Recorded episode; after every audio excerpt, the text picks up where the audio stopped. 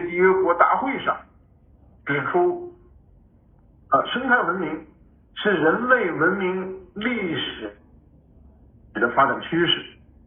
我们都知道呢，我们已经经历了原始文明、农业文明和工业文明。今天我们谈的很多的生态文明，区别是什么？为什么要这样？那我们认为呢，生态文明就是因为生物多样性是生态文明的根本的发起发起的原因。我们简单的，美国的保护专家和中国的专家共同进行了大熊猫的保护。突破了大熊猫人工繁殖的技术，突破了大熊猫人工驯养的技术。随后呢，到今年，全球有上百个都有中国的大熊猫在那里展示。这个被宣称为一个生物多样性保护的非常成功的案例。但是我们认为这些想法啊说法都是工业文明的，基于生态文明的。我们今天面临的一个极大的威胁是什么？是网购的益虫，就是有很多人通过互联网在全球范围内购买奇珍异兽，不同的蛇、不同的青蛙、不同的青蛙、海龟、乌龟来养起来，这叫异宠。这个行业呢发展的非常快，这个大型。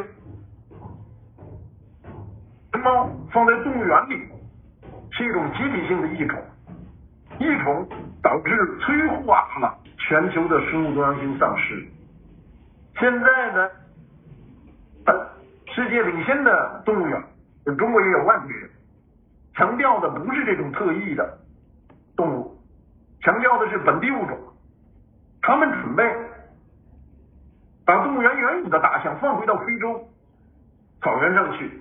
他们准备持续的、陆续的准备关闭这个动物园。前些天我去雄安，雄安要建一个海岸，这又是工业文明的产物。工业文明呢，他们有很多的机制和方法讲科普，但是最根本上，它是经济的推动，旅游经济、观光经济、科普。也是经济的一个产物。